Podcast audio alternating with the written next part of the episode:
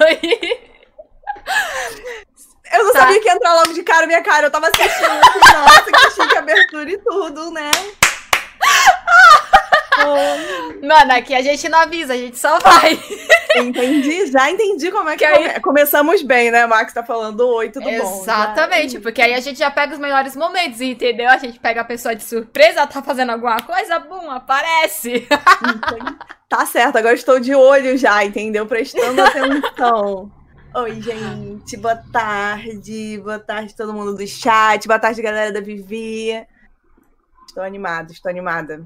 Bom, bora lá então. Pode se apresentar. Essa aqui é a Babi, mas eu gostaria que você se apresentasse pra galera da minha live, pra galera que já te conhece. Seja muito bem-vindo ao canal.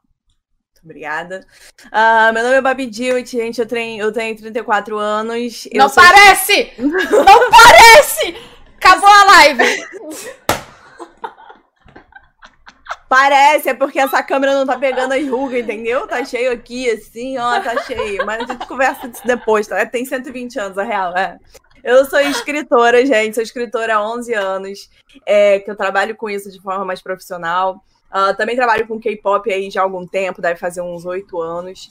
Um, eu tenho 12 livros publicados. Hoje eu faço essas lives falando mais, as minhas lives falando mais sobre mercado editorial, sobre publicação de livro, sobre a vida de escritor e tudo mais. Uh, normalmente as minhas redes sociais também falam muito sobre isso, mas eu tenho esse lado do K-pop é, que veio aí como fã de novela, fã dos grupos e tal, e acabei trabalhando é, muito no YouTube com vídeos sobre sobre K-pop, né? Trabalhei com Drama Fever, tive várias passagens aí sobre, né? De, enfim, várias carreira. coisas dentro do K-pop, apresentei shows, produzi shows de K-pop também, é, apresentei o programa, né? O Ponto K-pop na TV, Uh, tive o, o, podcast, né, o K-Papo, sobre K-pop lá no, no Spotify.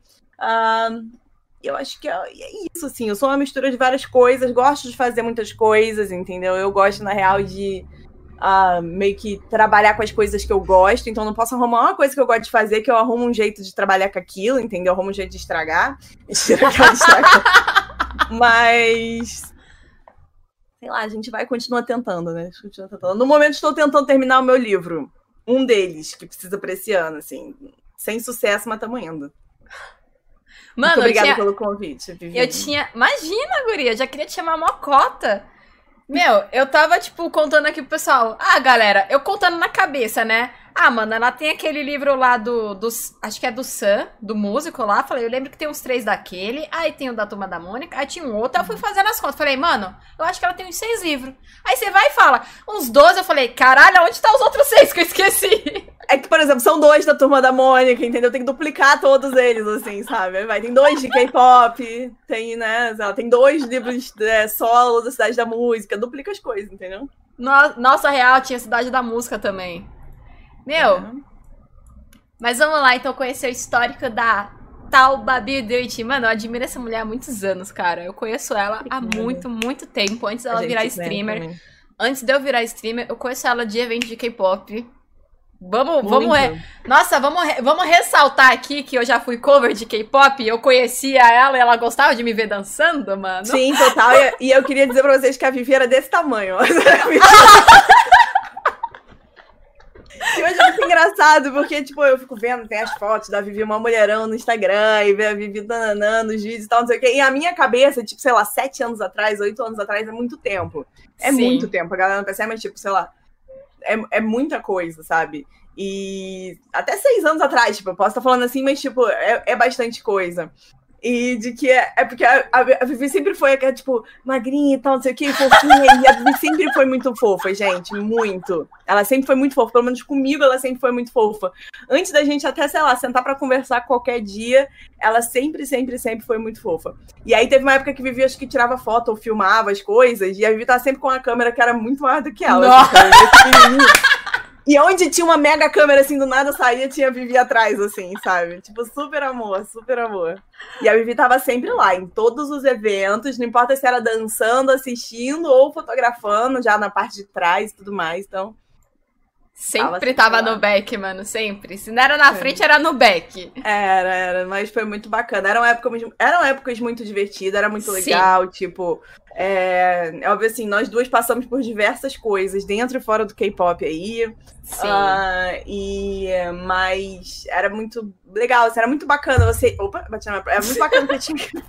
Você chegar nos eventos e encontrar, tipo, sempre pessoas que você via sempre nesses eventos, sempre as mesmas pessoas, assim, sabe? E quando essas pessoas eram muito bacanas, tipo, como você era. Então, isso era muito, muito legal.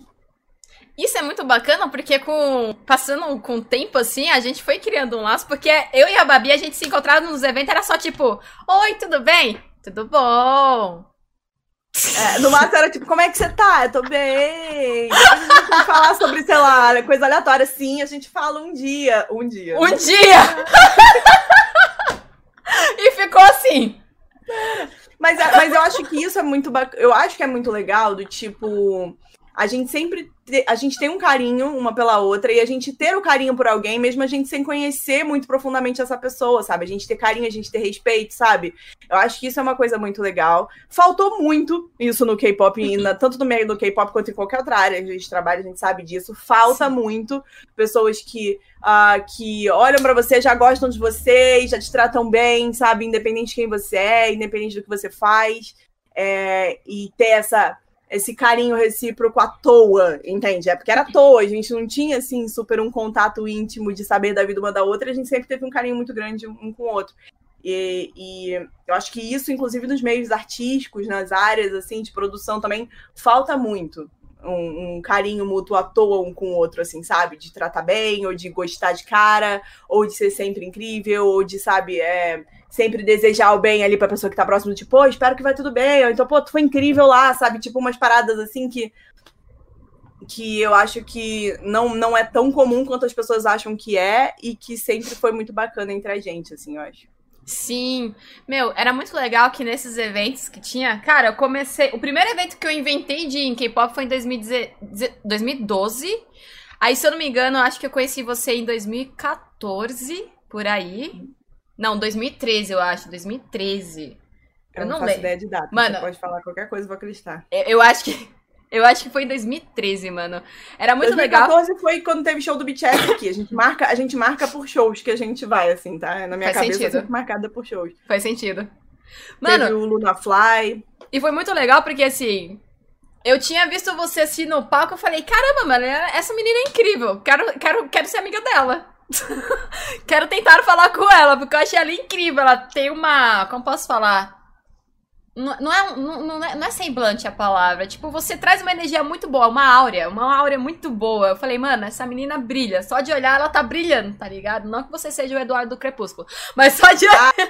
queria ser vampira, ia ficar jogando desse pro resto da vida.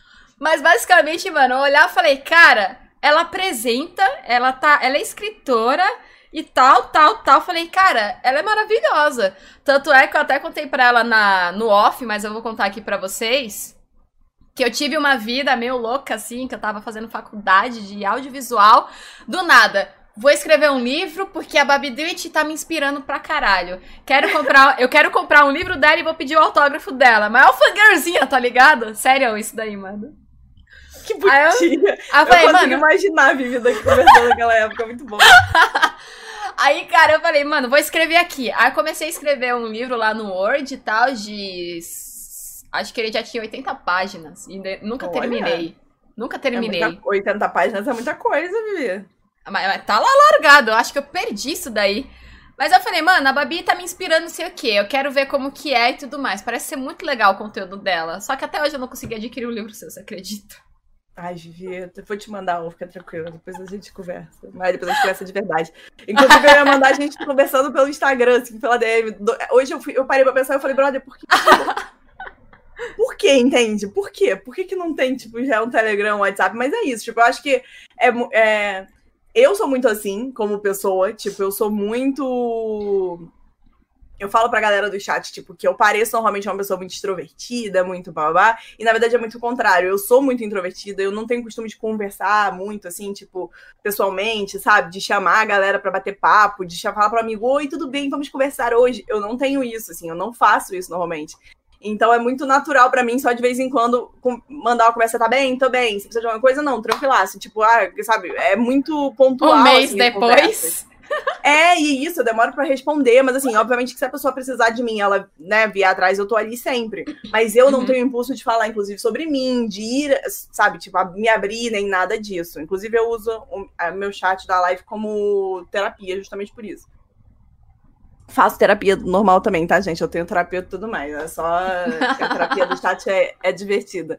E aí, mas isso é muito normal para mim, às vezes, conversar muito tempo com a pessoa por DM, sabe? Ou por DM do Twitter, ou, ou, manter maior contato com a pessoa pelo Twitter e tal. E depois de muito tempo parar pra pensar, por que, que eu não tenho o contato dessa pessoa no celular, assim, tipo, no Telegram ou no WhatsApp, sabe? Então, Aham. Uhum. Isso acontece não, muito. Pior que a gente tem o nosso contato no WhatsApp, mas pergunta se a gente se fala. Nada, é isso, é isso que eu tô falando, tipo, nunca, sabe, vamos direto sim. lá na DM, é mais fácil tal. Então, sei lá, tem. Sim, sim. Questões, Bom, assim. Mas vamos lá, vamos começar da sua cara. Você tem muita cara, 11 anos para mais de carreira, velho. É muita coisa. Vamos começar do início. Começar do início é ótimo, mas vamos começar do início. Tá da onde surgiu essa vontade de você ser escritora?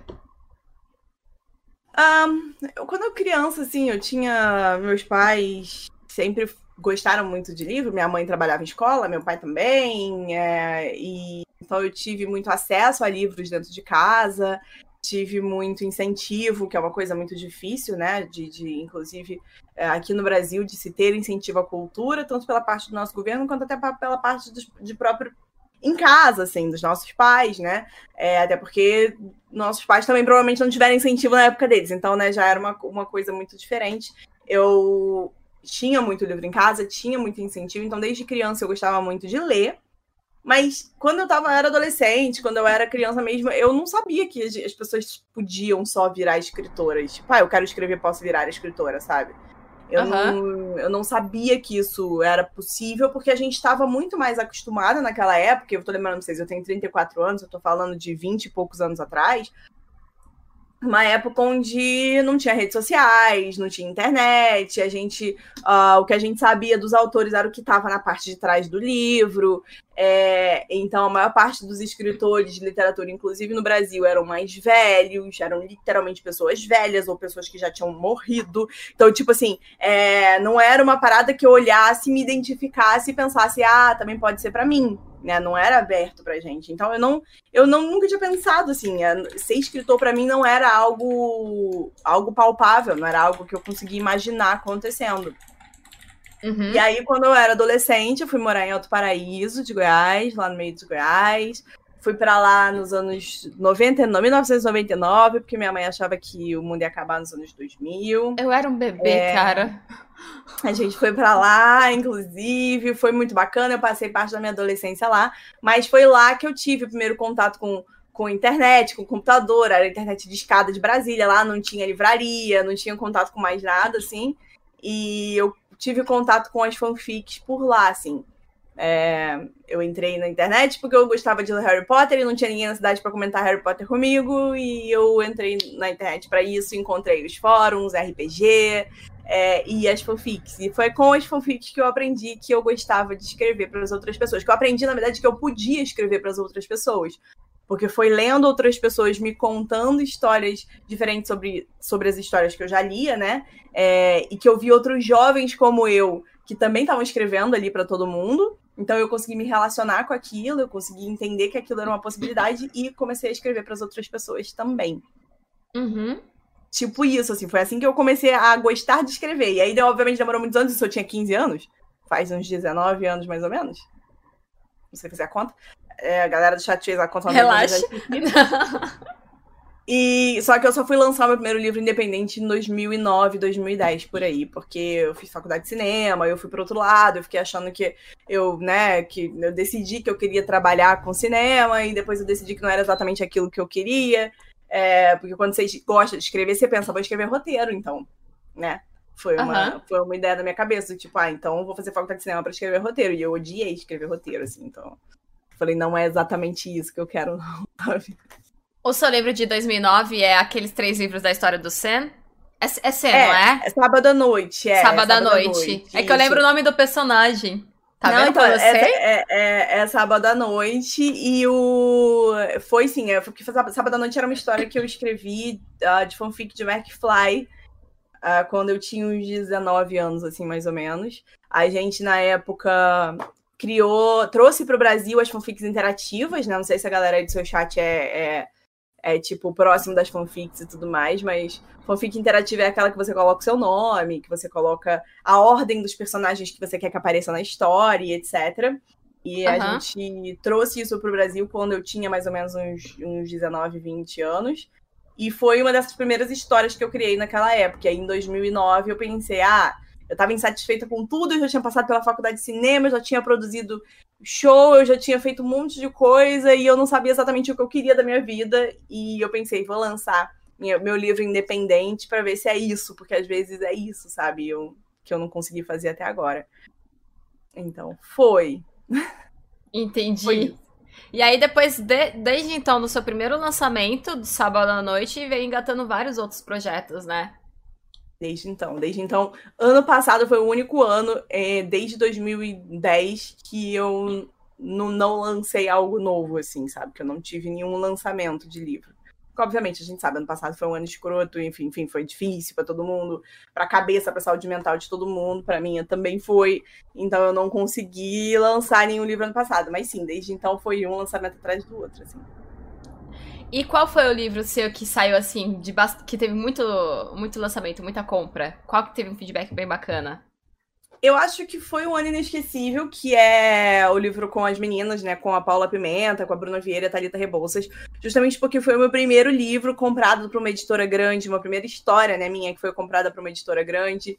É, foi a primeira vez que eu tive a oportunidade de me apresentar como nova autora para outros públicos, né? Que era para o público das, das meninas, porque se você pega a Thalita Rebouças, a Paula Pimenta e a Bruna, elas já eram muito famosas, né? É, Thalita já era, assim, a maior autora que a gente tinha no Brasil de literatura jovem, a Paula Pimenta também, a Bruna, blogueira famosíssima e etc. Então, as pessoas já eram muito famosas e eu não, eu era a única ali que ninguém sabia quem eu era. Eu tinha vindo do Independente, eu estava numa editora pequena, é, e foi, para mim, foi uma primeira oportunidade. A editora viu em mim alguma coisa, entendeu? Aí me incluiu na história.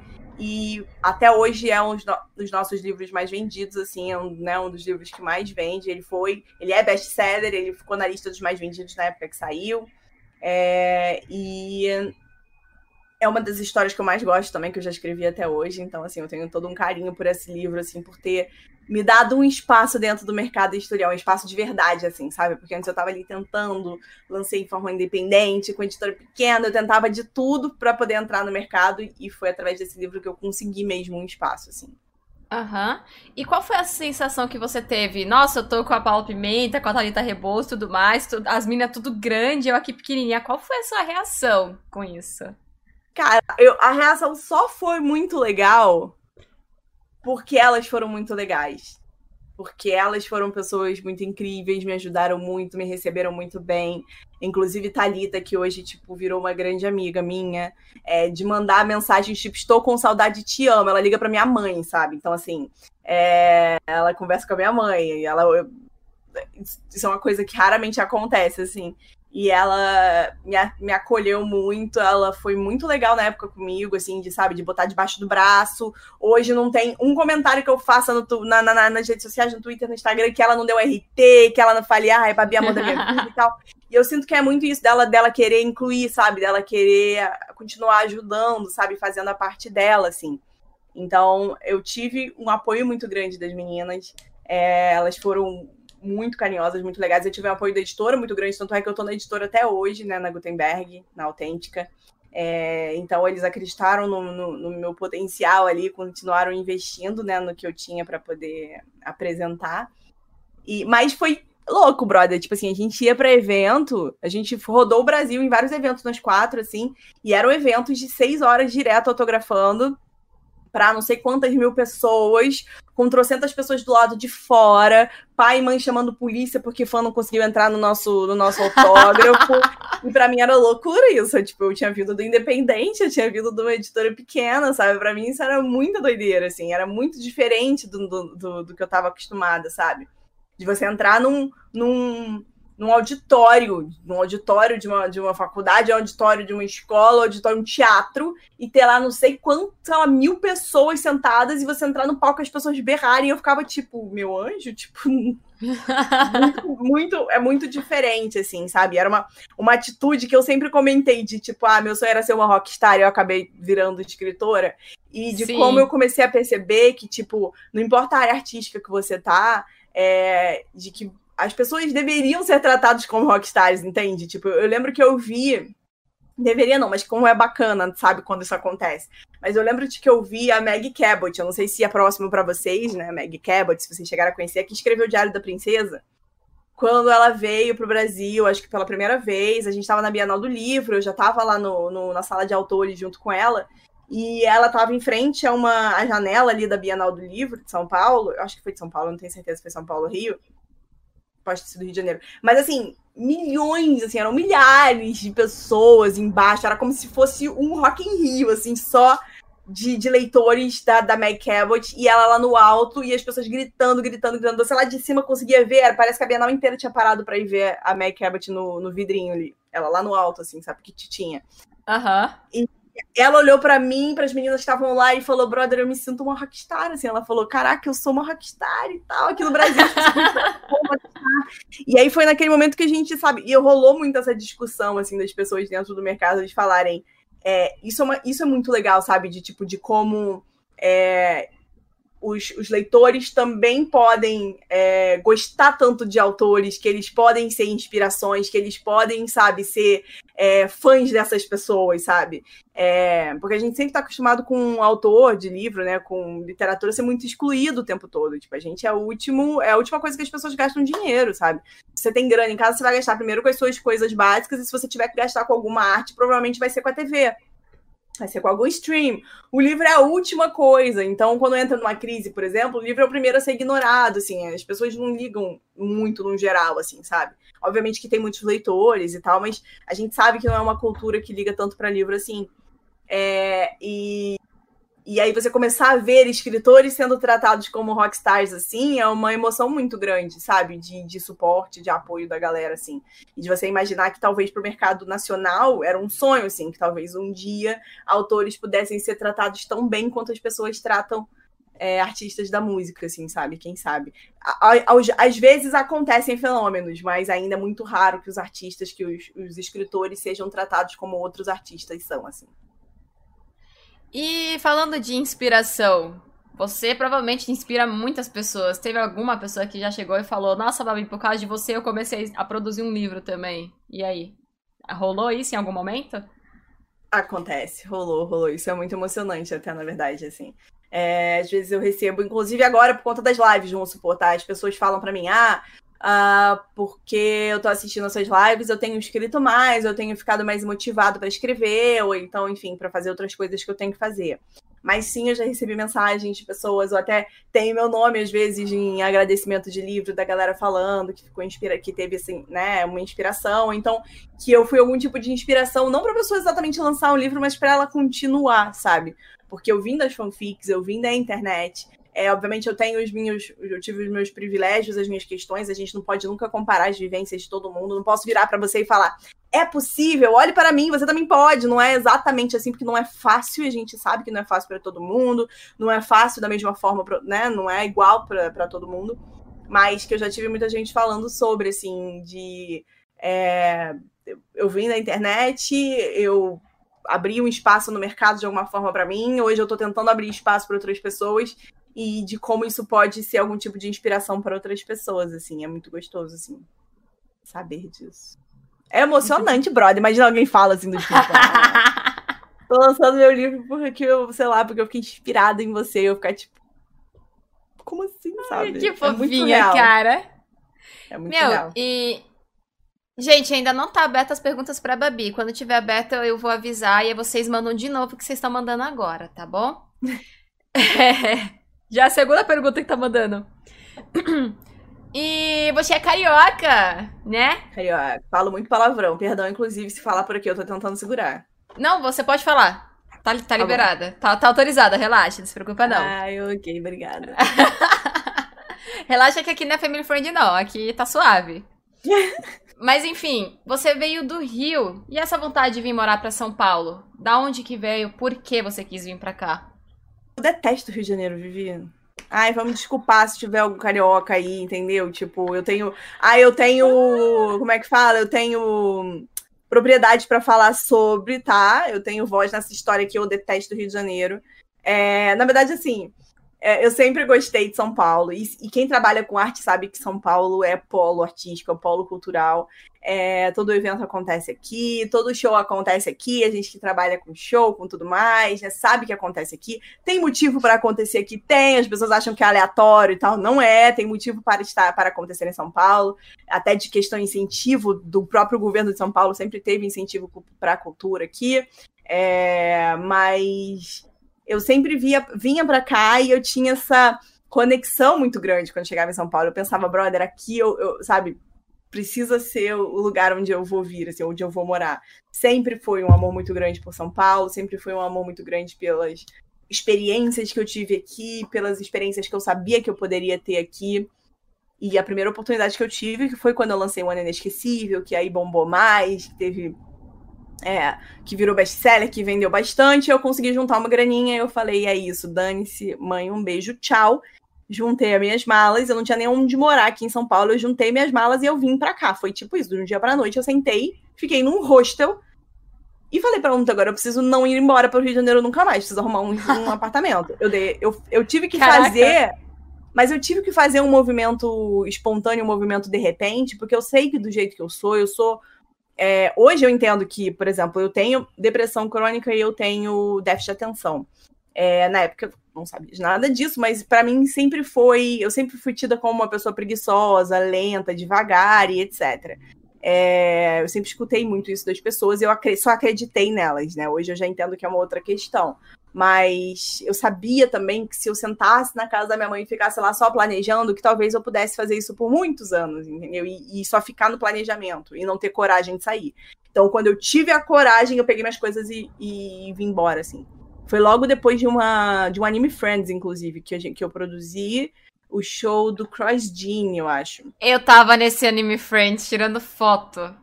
Sim, foi incrível, foi um showzaço, os meninos foram muito bons, foi. foram legais, né, né? E aí foi esse que eu cheguei em casa e eu falei, é isso, eu não quero viver aqui, eu quero viver o que eu tava vivendo lá, as experiências que eu tenho lá, eu tenho as minhas oportunidades lá, e eu não volto mais pro Rio de Janeiro, não. Então eu juntei minhas coisas, vim pra cá, fiquei em hostel, fiquei em casa de amigos durante vários meses, é, até conseguir um apartamento para poder me mudar, assim. Nossa, cara, literalmente você veio só com a mala, a roupa nas costas e acabou. Exatamente isso. Exatamente. E aí, depois que é você se mudou, você conseguiu.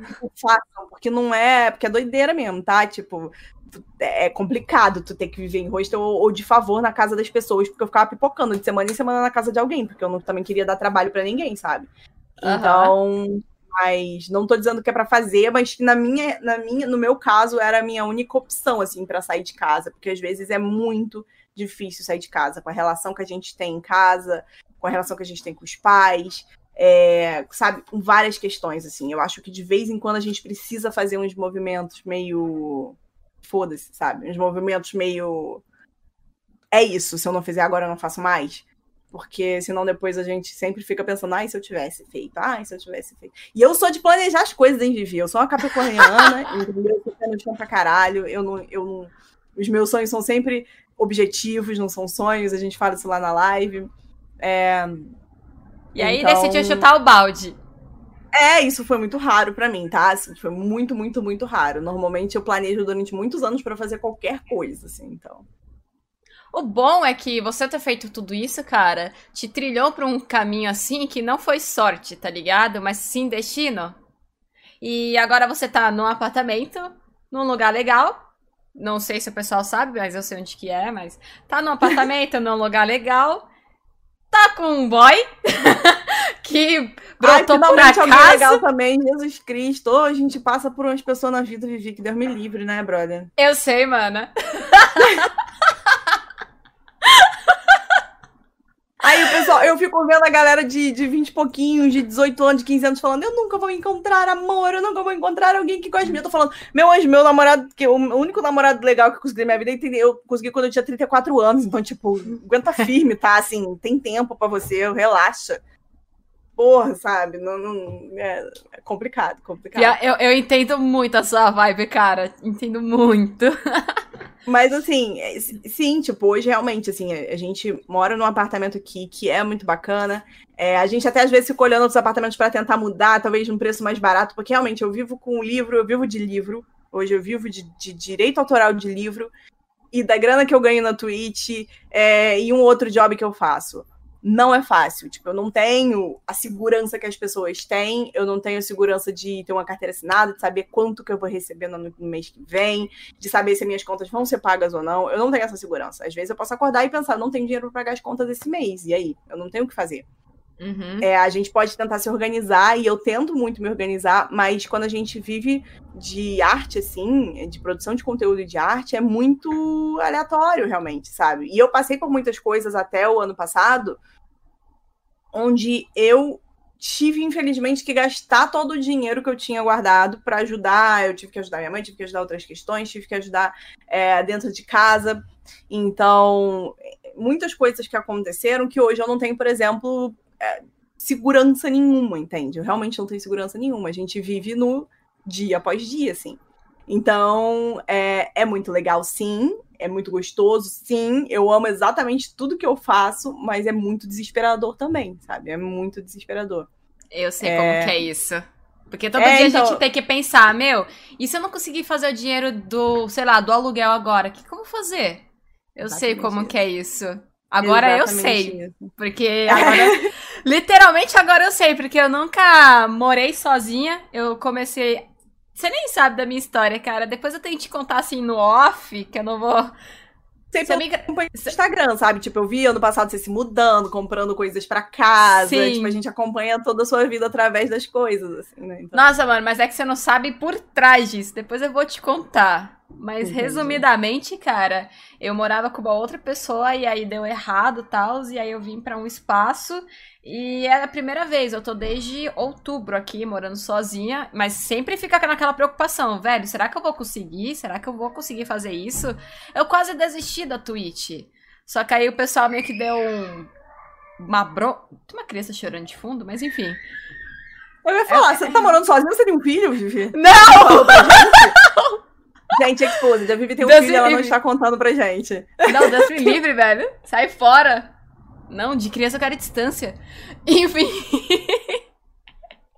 Enfim. É. Aí eu tô nessa, nessa daí, eu quase desisti, tá ligado? Aí o pessoal da live meio que quase me bateu, falando: você não vai desistir, não. Você vai continuar fazendo live aí, não sei o que. Aí o pessoal me incentivou, me ajudou bastante. E aí eu tô aí, dia após dias também na luta, que nem com nem você, cara. E... A gente faz, né, tudo para poder tentar crescer. E, mas assim, aqui em casa, obviamente eu tô com o Gabriel agora, e o Gabriel tem ajudado, né, dividir as contas e tal, então isso ajuda, facilita muito. Né, de não ter que. De, do desespero existir, mas não ser um desespero absurdo. É, como autora, eu ganho de seis em seis meses, né? Então, sabe como é que é o desespero de ter que ficar ganhando, guardar dinheiro e às vezes não ganha o suficiente. Oi, Gabriel. Gabriel chegou aí. É, ele falou que se falar dele é ban. Quero ver, quero ver. A gente só tá falando bem de você, tá, anjo? Presta atenção. Eu, hein? Aí, mas assim, a gente, por exemplo, agora que tá eu e Gabriel, não tem condição da gente, por exemplo, ah, deu tudo errado, vamos se mudar para continuar fazendo trabalho em outro lugar, a gente precisa de um apartamento um pouco mais barato, sei lá o quê. E aí a gente procura apartamento, a gente não a gente precisa dos espaços para fazer as lives, senão não tem como continuar, sabe?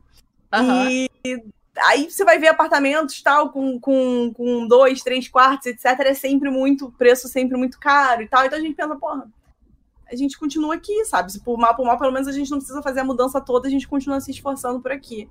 E é isso que a gente tem feito todo dia, assim. O Gabriel também, coitado, ele foi jogado aqui. Ele contou a história para vocês, né, dele lá na. Contou. Oito na, meses e. Bom, chegou. É, chegou pra cá e tal, e veio no meio de uma pandemia, e eu tava aqui sozinha, e aqui tinha espaço, tinha, é, sei lá, mais oportunidades, talvez, ou tinha, é, sei lá, uma internet melhor do que ele tava tendo na, na casa dele, e, e foi ficando. E aí só chegou um dia. Eu não sei nem se, se, se rolou um dia de sentar e falar, então. Você vai ficar? Eu acho que foi muito natural, só foi ficando. E a gente foi decidindo coisas aqui. Aqui vai ser seu quarto, Nana. E é isso, assim. A gente meio que foi ficando, ficando, sabe? Uhum. Que coisa mais fofa, cara. Meu, minha meta é parecer que nem vocês. Um dia eu também vou achar o meu.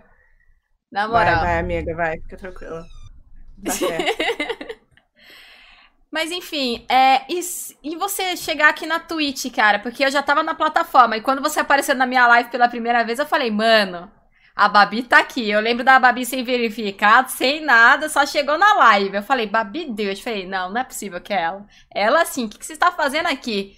Da onde veio essa vontade de virar streamer? Então, eu. É, eu tava, na verdade, eu, eu tinha o, a conta aqui, mas o, a conta era para ficar de moderação na live do Gabriel e para poder ficar visitando as lives de amigos, assim, sabe? Tipo, no começo, é, eu tinha até amigos na época que falavam, ah, abre live, abre live, live. Só que sendo muito sincero, eu, eu tenho essa questão, como eu falei, do tipo, é, por conta de, de, Hoje o que eu sei, né, por conta da depressão, de déficit, de atenção, que eu tenho pouca energia. Então, assim, é, eu tenho normalmente, por exemplo, se eu tenho hoje algo aqui com você, eu não poderia marcar outra coisa para fazer, porque eu não teria, depois que terminasse essa live, a energia para fazer outras coisas, sabe? Tipo, é uma energia, não é mental, porque meu cérebro continua funcionando. É, é muito físico. E então, normalmente, eu preciso separar uma grande coisa que eu preciso fazer durante o dia. É... Por isso que eu não funciono. Se você vira para mim e fala, Vem, vamos agora fazer alguma coisa, eu sempre fui a pessoa que sou contra isso, assim. Do tipo, aquela, os amigos que ligam para você e falam, ai, vamos agora lá no shopping, vamos agora fazer tal coisa. Eu sempre fui a pessoa do não vou fazer. Eu não tenho condição. Eu sou aquela que você precisa marcar comigo dois dias antes, porque eu preciso me preparar psicologicamente, meu corpo, e eu não preciso, eu não posso ter mais nada para fazer durante aquele dia. Então, uhum. parece. É, é, insuportável, tá? É insuportável. É, é né? Mas. Uh, eu sempre pensava, tipo, ah, vai, você tem que fazer as lives, vai fazer as lives. E, e para mim, eu já tinha parado de gravar vídeos pro meu canal há algum tempo, justamente por isso, assim, os vídeos me desgastavam muito. Gravar os vídeos me desgasta muito e eu não conseguia fazer outras coisas porque eu tinha que gravar os vídeos para o canal. Então, se você vê o meu canal, tem uma meia dúzia de entrevistas, vlog que eu fiz de viagem foi isso. Eu, tinha par... eu parei de fazer os, os, vídeos gravados em casa porque eu não tinha mais essa. É... ou era isso ou eu escrevia livro, sabe? Ou era isso ou eu, ou eu trabalhava em outras coisas para tentar pagar as contas, porque uhum. vídeo no YouTube não, não, não, não tava e nunca me pagou conta nenhuma. É, e... é que YouTube é difícil, é um mercado difícil. Não, total, total. É, a Twitch, comparada ao YouTube, é muito mais fácil. Nossa, muito, muito. E YouTube, assim, a galera, eu fazia os vídeos de K-pop, o pessoal, os, os K-popers brasileiros, assim, o tanto que eles ignoram o criador de conteúdo que faz coisa aqui é muito grande, assim, sabe? Então, tipo, é, existe esse tipo de movimento, assim, também, sabe? É, enfim. Era isso, eu não queria fazer as lives porque eu achei que eu realmente ia ter que parar minha vida por conta disso. É, então eu ficava aqui procurando as lives dos amigos, comentando, sabe? Tipo, meio que tentando impulsionar a galera que eu já, que eu já segui, que eu já tava acompanhando. E foi uhum. por isso. Eu achei a sua live, eu vi, ai meu Deus, Vivi tá aqui também. Aí foi tipo, sabe, indo a, é, visitando uma pessoa depois da outra, assim. Tipo a vizinhança. Só... Nossa, ele tá é aqui, isso. ele tá ali também, por que eu não vou estar tá aqui também? Mas para mim foi muito importante demorar um tempo para começar as lives, sabe? Tipo, aprender bastante sobre a plataforma, conhecer uhum. bastante gente aqui dentro, conhecer como funciona tudo, é, ver por trás das câmeras, porque, né, eu tava aqui vendo é, o Gabriel fazendo as lives. Então, tipo, foi muito importante levar o meu tempo, assim, sabe? Tipo, ir com calma. E aí, uhum. quando eu abri no, no final do ano passado, foi final do ano passado, eu não sei quando foi que eu abri, não. Eu realmente não lembro datas, então eu não sei quando foi. Eu sei que tem gente que já tá assinada cinco meses na live, então deve ser, sei lá, mais ou, mais ou menos isso, seis meses. Porque eu demorei um tempão para conseguir o afiliado, tá? Eu não conseguia fazer as lives, assim, eu fazia uma live ou outra, ah, não quero fazer mais, muito cansativo, não vou fazer mais, tá? E aí eu não conseguia fazer as lives de, tipo, 30 dias, você tem que fazer não sei quantas lives, eu não conseguia fazer isso, então eu ficava demorando muito para poder começar. Aham. Uhum. E, mas aí depois também que eu comecei agora, eu ainda tô tentando me organizar, eu ainda não tenho meus horários nem dia fix, é, fixos, né? Eu hoje, inclusive, minha live vai ser sete da noite, eu vou testar horário de noite, eu nunca fiz live assim à noite, a não ser de madrugada. Uhum. É, então eu ainda estou me dando a, a posição de estou testando se funciona 100% para mim, que horários funcionam 100% para mim, é, e etc, assim. Entendi. E tipo, me dando licença no espaço, vou contar uma coisa. Que eu, uhum. você sabe que eu sou editora. Eu, eu. Eu, eu, parei de fazer esse trabalho. Nem sei se esse vídeo foi ao ar, mas eu já fiz já um vídeo teste pra Babi. Eu já cheguei a editar. É, não, não foi ao ar, o vídeo não foi ao ar de jeito nenhum. Assim, a gente parou, inclusive teve vários outros vídeos depois que também não foram ao ar. Mas sim, sim. Ele está salvo e guardado. Tá lá em um momento. Mas, tipo, a é galera pergunta: Ah, você já editou pra quem? Cara, eu já fiz um vídeo pra Babi Dutch. Se foi pro YouTube ou não, não sei, mas eu já fiz. Tá lá, tá ligado? Tá, tá vendo? A prova tá aí, ó. Tá confirmado. Ah, não, sim. E é um ótimo vídeo, inclusive. Foi, eu tava muito desespero do tipo, meu Deus, eu não conheço ninguém que edita vídeo. Eu falei, como não? Tem a Vivi. Aí eu mandei mensagem Vivi desesperada. Pior que foi bem isso mesmo, cara. Foi, foi no desespero do tipo, você consegue isso aqui pra amanhã? Mentira. Foi, foi, Mas você e... também desistiu, né, do, do YouTube, assim? Então, eu não sou mais editora do. do. do, do youtuber lá. Aham. Uhum.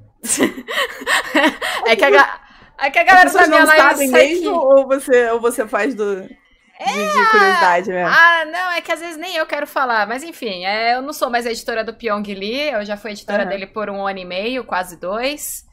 É, já editei também pra Midori Thaís, já editei pra Baby Do It e vários outros youtubers. E aí eu decidi parar porque eu tava saturada do YouTube e eu não aguentava mais esse mercado. Porque era uma coisa que eu recebia um dinheiro, que nem era um salário direito, mas era uma coisa que eu recebia o dinheiro lá e tudo mais, mas era uma coisa que não tava mais me agradando. Eu falei, cara, Sim.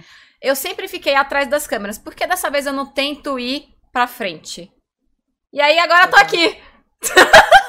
Não, mas total, porque você tem carisma, você tem tudo para poder estar na frente das câmeras, não, tipo, não precisava estar se desgastando atrás com que com, né, com falta de valor que te dava. Então, assim, agora você tem que estar aqui num lugar onde as pessoas te valorizam. E a gente sabe aqui que o chat te valoriza, as pessoas daqui te valorizam demais, sabe? E a Twitch a gente vê que é uma plataforma que valoriza muito, né? Quem, quem, os parceiros, que valoriza quem trabalha aqui, sabe? Obviamente sim. que a, não, nada é perfeito, não é uma plataforma perfeita, tem muitos problemas, muitos erros sim, mas a gente que já passou por diversos diversas plataformas, né, por trás, na frente e por trás e tal, a gente sente uma diferença, sabe? Quando uma plataforma retuita a gente, quando uma plataforma ah, comenta, faz algum vídeo que você está incluído, ou uma plataforma que, sabe, te escuta, ou que faz reunião, ou, sabe, tipo, que faz qualquer tipo de abertura, que te dá a merda de um selinho, entendeu? Tipo, isso pra gente já é muito é, significativo, assim, né? Eu acho. Então, eu fiquei feliz que você veio fazer as lives. É, é legal ver você conversando com a galera, tipo, são lives muito bacanas, sabe? Então, tipo, que eu sei que provavelmente te ajudam muito. Também não. Uhum. Eu sei que você mora sozinho, e provavelmente talvez te ajude muito a não se sentir mais. Não se sentir tão sozinho o tempo todo. E que, obviamente, Sim. ajuda a tua galera, porque sempre tem uma galera muito legal aqui, então. Sim, sim. E, e, Babi, puxando agora, vamos puxar o lado do nosso lado capoeira. O seu ainda existe, o meu também existe, só que assim, eu não assumo mais tanto como antes.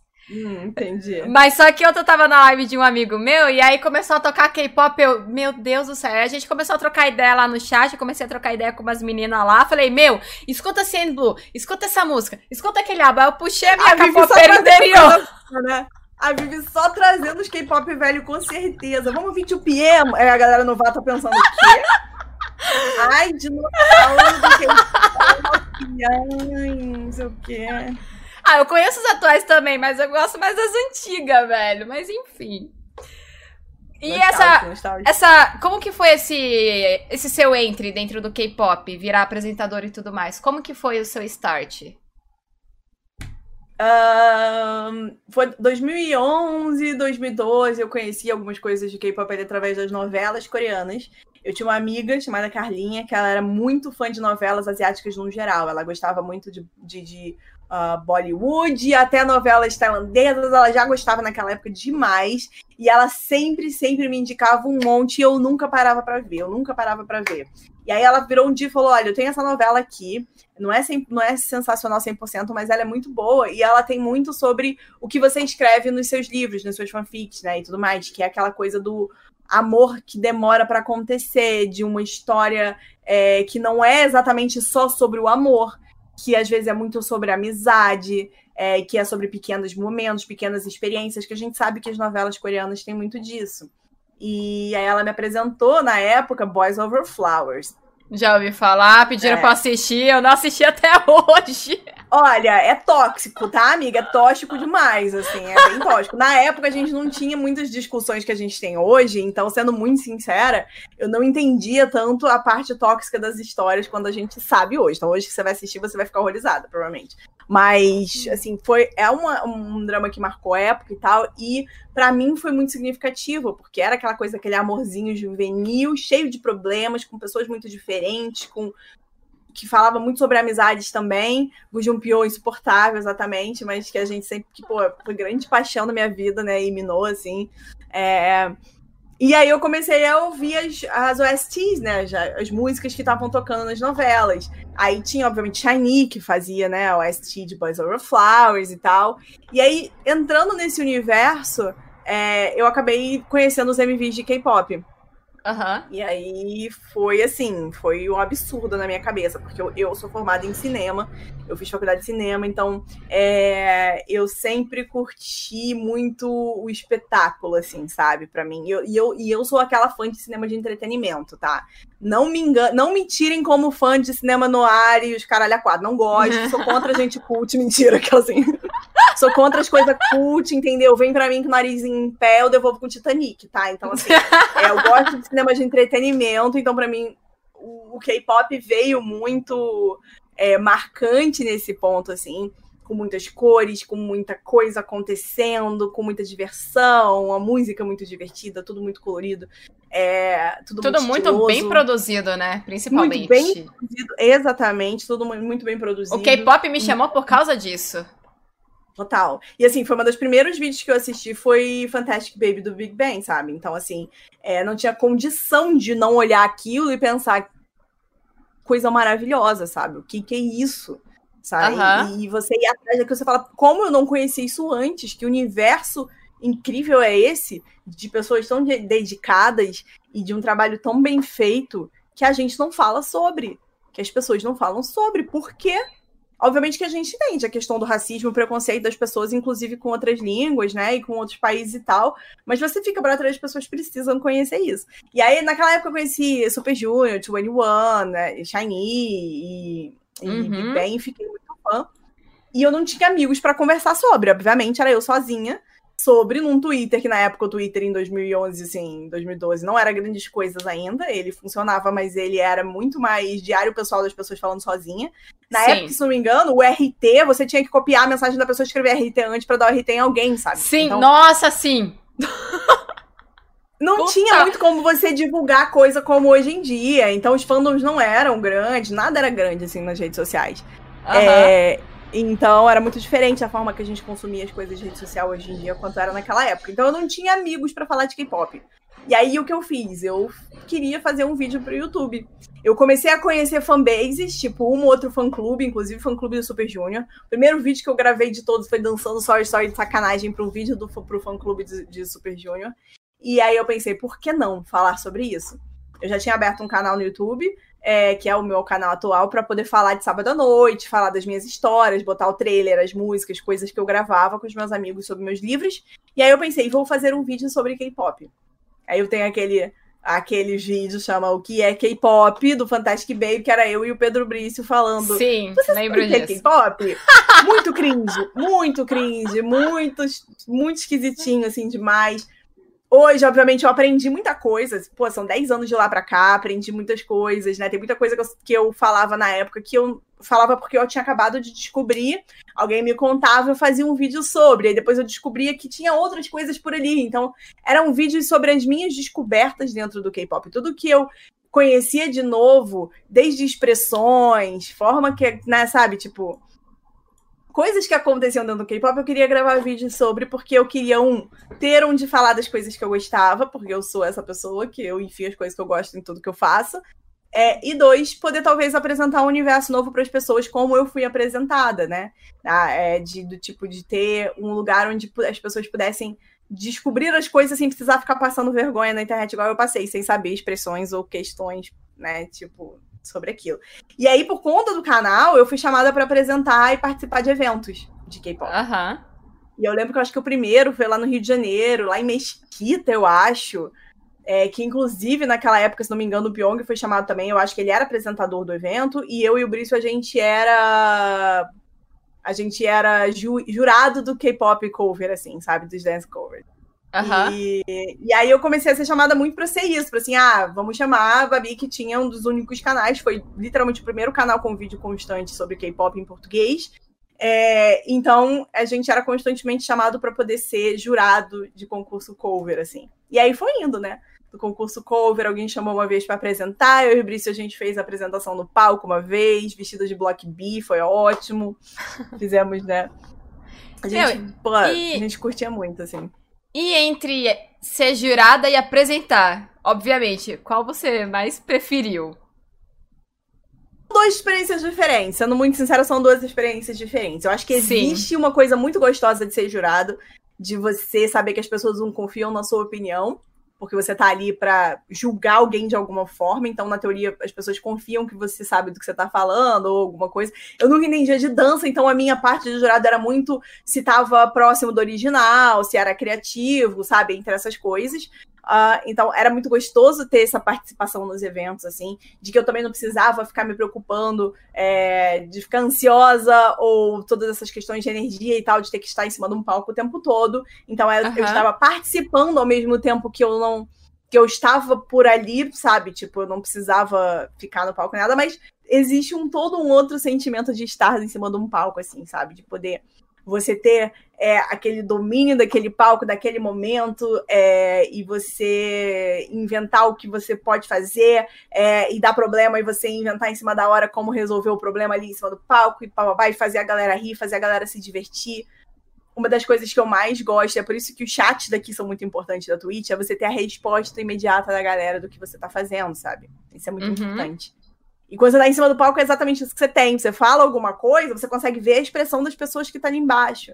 Então você segue o que você tá falando, ou você segue, né, tipo, é, o ritmo, às vezes, do que tá acontecendo, de acordo com a expressão das pessoas. E aqui é, é, o que significa o chat aqui, galera. Por isso que quando a gente fala, né, da importância de, de, a galera comentar no chat, de participar nos chats de streamers e etc, é porque, brother, a gente só, só consegue seguir ritmo se a gente souber que vocês estão curtindo o que a gente tá fazendo. Se ninguém comenta no chat, significa que tá um saco e que provavelmente ninguém tá curtindo de volta. Assim, é o que a gente Sim, pensa. Exatamente. Eu penso então, direto.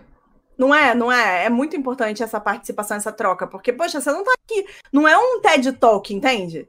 Você não tá, ninguém tá pagando para ficar ouvindo uma hora você falando sozinho. É uma troca. As pessoas do chat estão aqui para trocar. Uhum. Então. E quando você veio aqui pra Twitch, virou streamer e tudo mais, é, tava começando a fazer as suas lives. Por acaso já aconteceu algum momento muito negativo do, do seu início ali? Rádio tóxica, galera tóxica. Como que você reagiu com isso na primeira vez? Sim. Eu, a gente teve uma vez que isso aconteceu, sendo muito sincera, teve uma vez grande que aconteceu, é, de ter uma raid que começou uh, com os nomes esquisitos dando, dando follow.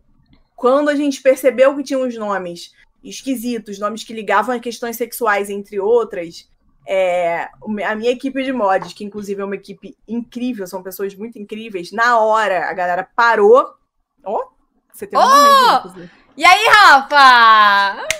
Pausa pra Reide. E aí, galera? E aí, Shibaiada, tudo bom com vocês? Comando Intergaláctico dos Shibas. E aí, Rafa, tudo bem? Galera que tá chegando agora, a gente tá tendo um papo aqui da hora com a Babi Duit, aqui da... Aqui da... Mano, eu não sei se é direita ou esquerda, né? Porque eu tô na overlay, tá meio... Enfim, tá aqui do meu lado. Lado.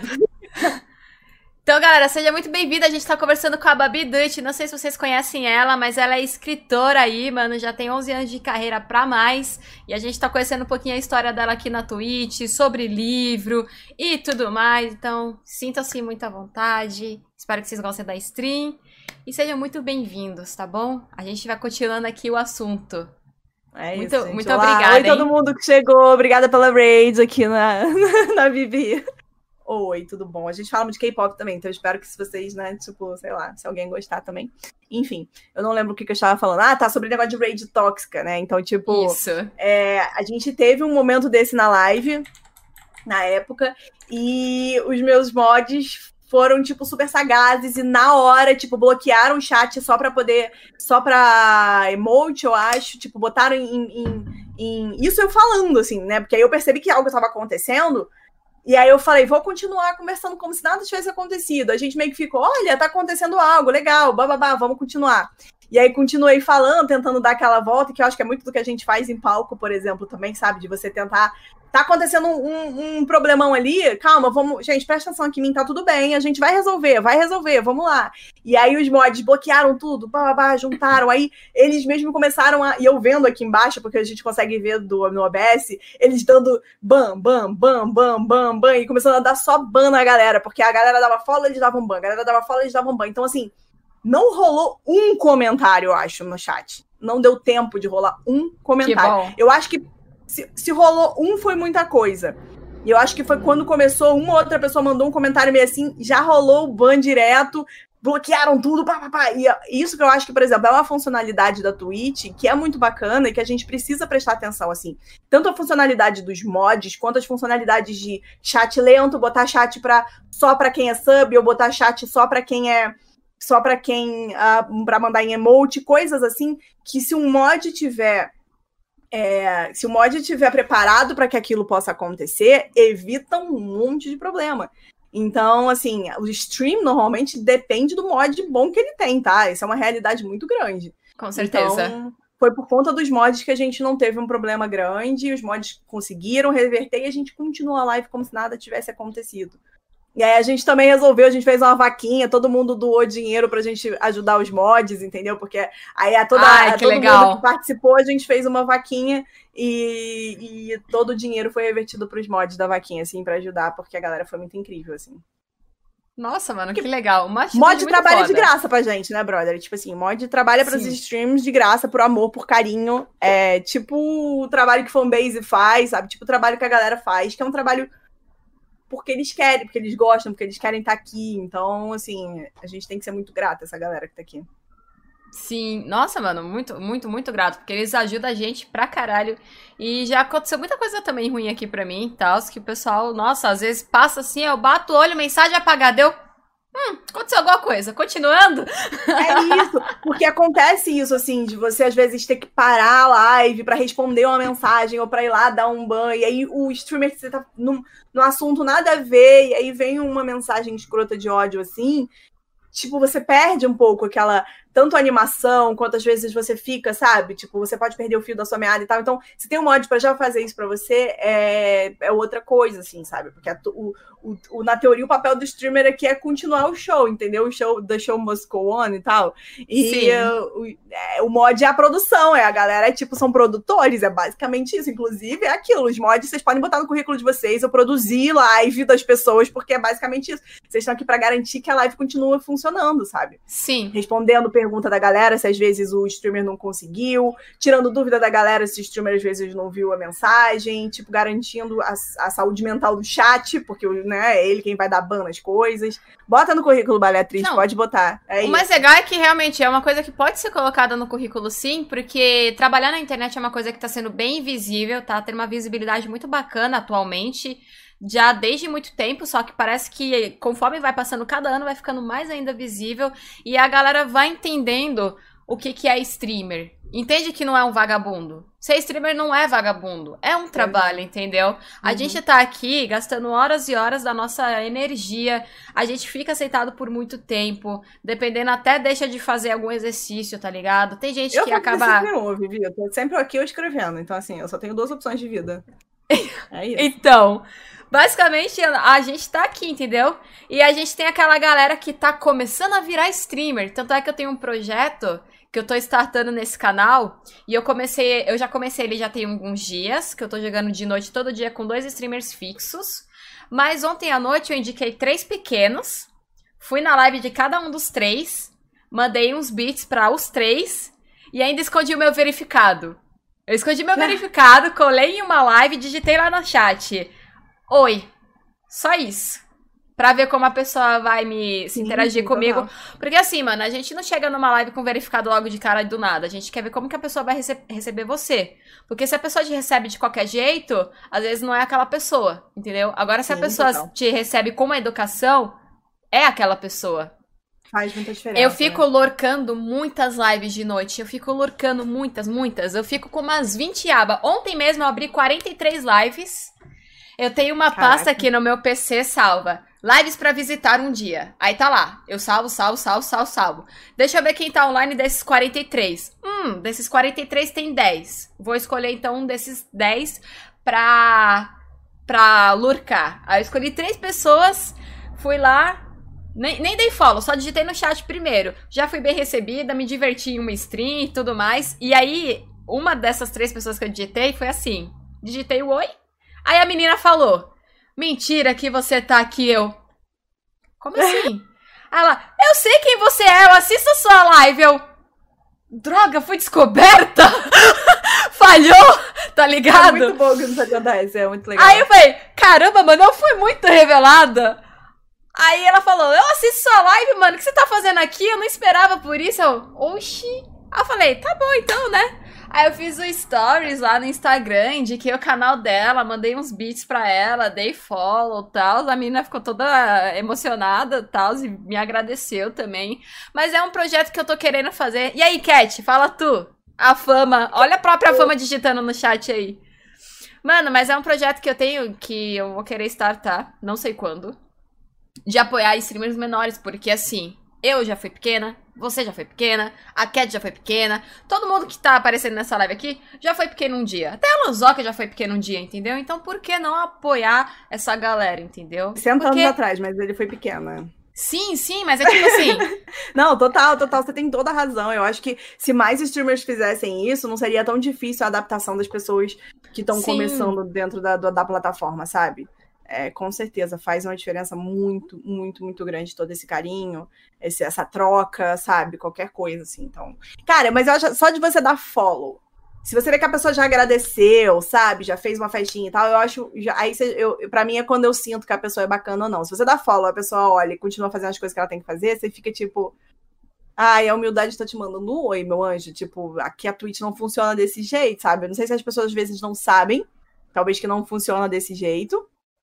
É, uhum. É, que você precisa, porque você tá numa live que você precisa trocar com as pessoas que estão no chat, ou se a pessoa só é daquele jeito. então, mano, assim, então... Já, já, já rolou contigo de você raidar uma pessoa muito mal agradecida? Sempre tem, Olha, em algum momento. É, então, sempre tem, mas não que eu raidei, assim, não acho que meu não aconteceu. Normalmente eu, eu hoje eu tenho trabalhado com uma equipe que eu criei chamada Book Tweet, que é. Sim, eu vi, uma... eu vi essa equipe essa equipe porque a gente está tentando chamar a atenção aqui da própria Twitch, de outras pessoas, de um conhecimento, né? É, das pessoas saberem que existem os streamers que falam de livro, que falam de literatura. É uma forma da gente crescer o mercado e também ajudar os criadores de conteúdo. É, então, a gente está agora colocando a galera que faz uh, sprint de estudo também na, na, na equipe. Uhum. E aparece que faz parte da equipe. Aí você vai ver, por exemplo, hoje tem a Andrea Bistafa, tá com 380 pessoas. O Jeff pega mais de mil aqui, sabe? E, e pô, você vê lives de, sobre livro. É uma live que literalmente a galera para pra ficar lendo. E você vê com mil pessoas, com 300 pessoas, com 100 pessoas, já é gente pra caceta, sabe? Tipo, já, né? E aí a gente resolveu criar essa equipe para poder ter essa essa uh, exposição maior, né, do, do, do, do, do que é você trabalhar com livros aqui, fazer lives sobre livros, trabalhar Sim. com livros e estudo, e momento, é, aquela coisa do, do sprint Pomodoro, sprint de, de trabalho e etc. É, então, eu tenho feito um movimento de mandar é, de mandar raid pra galera que tá começando. Então, eu entro lá, eu vejo que quem tá com 20 pessoas, com 10 pessoas, e a gente manda para eles, sabe? Às vezes, de mandar, por exemplo, para streamers que eu conheço, que eu já, já sigo, porque eu, eu fiz esse movimento de, de. Eu faço muito esse movimento que você faz também, de ficar visitando streamers menores e seguindo. Uhum. Eu sigo muita gente, assim, sabe? E aí eu já vejo se a pessoa é legal ou não, porque aí num dia que eu tiver que dar o, o raid, eu já vou direto nessas pessoas. É, então, assim, eu não, não procuro uma pessoa que eu não conheço de primeira para dar uma raid, assim, porque eu, já aconteceu com pessoas que eu conheço, com pessoas que eu gosto, de mandarem para essas pessoas aleatórias, sem você ficar um tempo antes na live, saber se a pessoa é legal, se não é, e ser uma stream extremamente tóxica, ou uma pessoa que não tá muito afim, ou sabe, tipo, uhum. que não vai no chat com carinho que, que deveria, assim, sabe? Eu Ela acho... tá me zoando sobre isso, não pode trabalho, mentira, aquela. Eu acho que. que trabalha, é verdade. Eu é. acho que você trouxe uma coisa muito legal aqui pra Twitch, que foi os sprints e essas coisas de montar a equipe da galera que produz livro, lê e tudo mais. Era uma coisa que eu não via muito na Twitch, porque assim, o que a gente mais vê na Twitch é a galera conversando, ou fazendo alguma coisa, assistindo alguma coisa, né? Ou fazendo live na cozinha, ou jogando mesmo, que é o que a plataforma quer trazer, né? E você ter montado essa equipe sobre os. Mano, sobre a galera da literatura e tudo mais. Ter montado esse, essa equipe e tá colocando mais gente dentro dessa equipe, eu acho que é uma ideia muito sensacional, porque é uma experiência nova e diferente pra galera que já tá acostumada na Twitch. Então é algo que. É algo que eu não esperava encontrar, entendeu? Beleza que a gente tem de tudo aqui na Twitch de tudo mesmo, literalmente. Mas beleza que a gente tem de tudo aqui, mas, cara, você trouxe uma coisa que é essencial na vida de todo mundo, que é a leitura. Leitura educa as pessoas. Deveria ser essencial, né? Deveria. Né? Exatamente, né? Deveria. exatamente. Você trouxe uma coisa que vai mudar, assim, o dia a dia, a vida de várias pessoas. Inclusive, a galera que aqui é do meu canal, que tá te conhecendo e não te conhece, eu até perguntei, gente, quem conhece? Eu não conheço. Falei, gente, ela é uma pessoa incrível, tem uma história incrível e vocês vão adorar conhecer ela. Tem uma galera que já gostou de você, entendeu? Com certeza essa galera vai colar na tua live. Então, essa equipe que você montou da. É Book Twitch? O nome? É Book Twitch. Mano, a, a Book Twitch que você montou é sensacional e de verdade, você tá de parabéns por causa desse projeto, na moral então, mesmo. Obrigada, mas assim, é, é, é, tem, tem duas questões muito importantes, assim, isso tudo, tipo, é, a Twitch ainda é vista como um local de jogos. Quando Sim. você fala que faz stream, todo mundo fala, você joga o quê? E tem muita gente que não vem pra Twitch porque pensa, não gosta de jogos. Ou então não quero ver ninguém jogando e etc. Então ainda existe muito todo esse estigma na Twitch de que todo mundo que vem pra cá faz gameplay de jogos e é isso.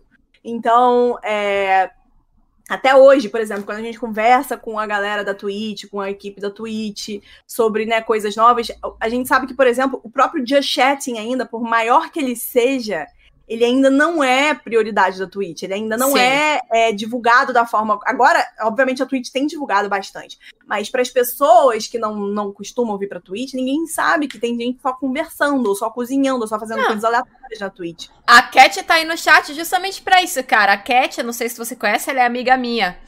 E eu? ela também. conhece a Cat? A Cat é perfeita, maravilhosa, sou fã. Você conhece? Maravilhosa! Mano. Cat... A Cat, ela é a streamer da madrugada, tá ligado? Uma das maiores streamers que eu conheço de dia chat, que eu sempre tô acompanhando, cara. E é, é, realmente é muito nítido isso daí, sabe? A Twitch Sim, realmente total. não reconhece a galera do dia chatting. A gente é streamer de dia chatting. É isso, eu, é isso. Mas, fica, mas fica muito isso, assim, essa, essa impressão de que a Twitch é só pra jogo, né? Então, é, eu ia falar da Cat, a Cat é basicamente irmã do Gabriel, então, assim, a Cat é da minha família já quase, tá? Queria avisar, mas enfim.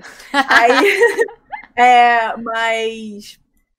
Ah, então, a gente, né, a gente tá tentando quebrar uma coisa que ainda não é uh, inclusa 100% na Twitch. Então, a gente está tentando entrar como, como numa parada de leitura, numa plataforma que ainda nem oficializou o Just Chatting, sabe? Sim. Então, é por isso que, por exemplo, a gente preferiu e a gente continua fazendo as nossas lives de leitura e tudo mais dentro da categoria de Just Chatting que, né, porque já até rolou o papo de talvez abrir uma categoria para livro e tal. Eu falei, não, não vamos, porque é, é só excluir mais a galera que tá chegando. A gente precisa ser incluído, a gente precisa ajudar a galera do chat, a gente precisa se unir todo mundo. Não é cada um vai pro seu canto excluído e pronto, acabou. Precisa ser uma questão muito maior do que isso. É, e assim, ano passado, a gente tinha um, um streamer aqui na Twitch chamado Nifrido, que o Nifrido foi, na verdade, se não me engano, a primeira, se não uma das primeiras pessoas a falar sobre livro aqui na Twitch, a fazer sprint de leitura aqui na Twitch. Na época todo mundo ficava chamando ele de, de, de ai, ah, de, sabe, de louco, de ninguém vai fazer isso, o pessoal zoava bastante, mas, por exemplo, quando É, acho que ele até apareceu no vídeo do Orochi, no vídeo que o Gabriel apareceu também, ele apareceu lendo, sabe? Então, uhum. é, foi uma coisa que, tipo, começou a divulgar muito pra galera que tinha streamer de leitura aqui. Era basicamente só Unifrido, tá? Eu lembro porque eu acompanhava como pessoa do chat. Eu ficava aqui no chat junto dele e tudo mais também, junto de outras pessoas. Tinha um outro escritor aqui também, como por exemplo a Bel Rodrigues, que já tem um canal muito grande aqui, mas a Bel fazia live jogando, sempre fez live jogando. Então as pessoas sempre vinham para cá, faziam lives jogando, mesmo independente do que elas faziam da vida delas. A Twitch era para jogar. E aí você teve o Unifrito nesse movimento. Aí depois, né, tipo, eu comecei fazendo isso também. Aí vieram outros streamers, teve a Aya, teve a Andrea, teve, enfim, o GF, muita gente veio, a Patrícia, muita gente veio fazendo esse movimento de leitura junto. E aí, quando, logo que começou, que tava eu e o Nifrido basicamente fazendo, é, eu, é, eu mandei uma mensagem para ele e falei, Nifrido, vou mandar, vou montar essa equipe, Book Twitch, porque eu acho que é importante a gente se unir de alguma forma, porque se, se a gente tiver só todo mundo muito separado, cada um num canto, o negócio não cresce.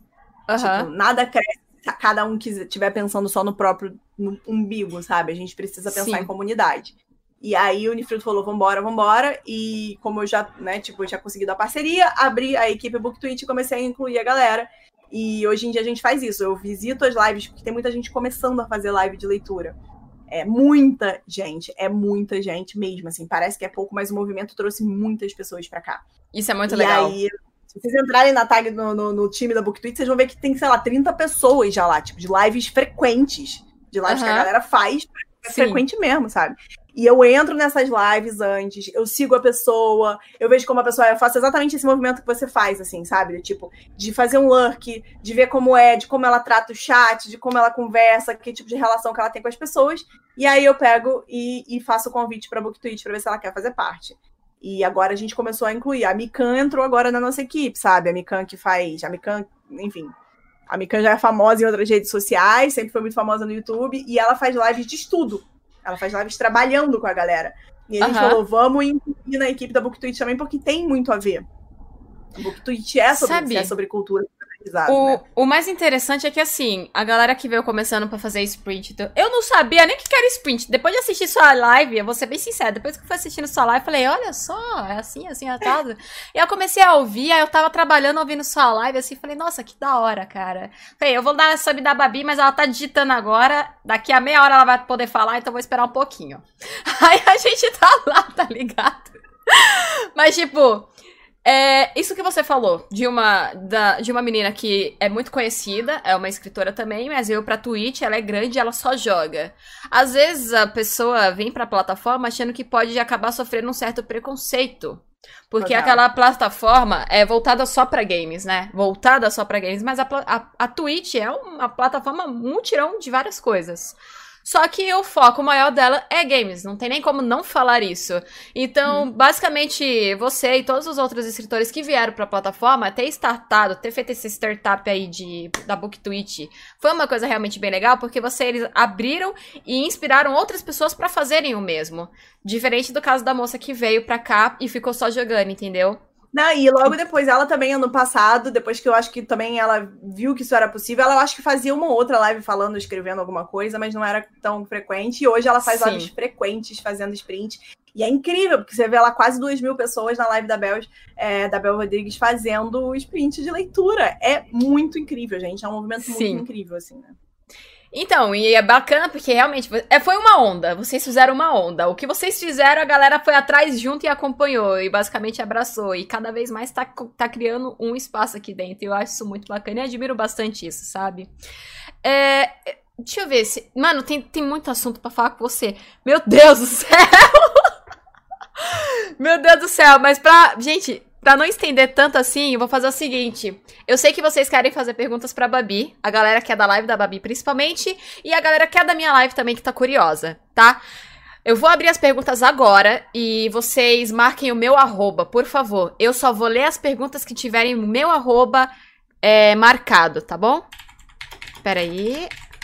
Pronto, galera, vocês podem iniciar as perguntas. A Babi vai responder as perguntas e eu vou esperar Ai, que chique, perguntas. organizado, Faustão, amei.